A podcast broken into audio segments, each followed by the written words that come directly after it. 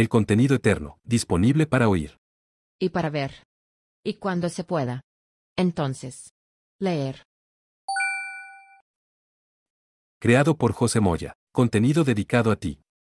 Durante el coito, en una simple eyaculación puede haber 200 y 250 millones de espermatozoides, que son las células más pequeñas del cuerpo, y atraviesan el canal de la vagina, el útero, trompas. Unos 6 millones alcanzan el óvulo, que es la célula más grande de nuestro cuerpo. Y en el óvulo, cuando está fértil, su fertilidad dura 24 horas y durante ese tiempo, un espermatozoide que dura hasta 72 horas, uno de ellos va a penetrar la pared del óvulo aportando el material genético del padre, la mitad, para unirlo con la mitad del material genético de la madre y ambos forman una célula. Una célula que se convierte en 2, 2 en 4, 4 en 16, 16 en 32 y así sucesivamente se van duplicando y durante los próximos 7 días viajan libremente expuestos y allí es donde suceden las alteraciones genéticas más graves.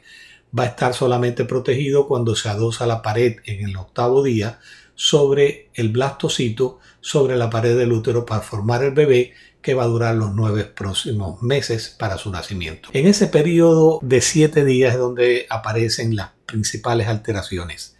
Ya sea que el padre aporta alteraciones hereditarias o la madre, o ya sea que no aportan en la herencia las alteraciones y cuando la mujer durante esos siete días sin protección está viajando el óvulo fecundado, pues allí pueden aparecer alteraciones cuando la mujer se expone a radiaciones, cuando se expone al alcohol, a los medicamentos considerados teratogénicos y es lo que nos llamamos mosaicismo. Como una célula se va transformando en dos o duplicando dos en cuatro, cuatro en 16, 16 en 32 y así sucesivamente, son diferentes niveles de duplicación.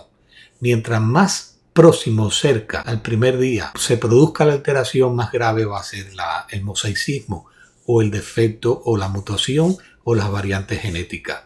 Mientras más lejos sean, ya algunos órganos importantes se han formado y podrá haber alteraciones, muchas de ellas que no dan al traste con la vida y se puede vivir una persona con manifestaciones que van a suceder en su vida, ya sea enfermedades graves o menos graves, pero enfermedades en sí.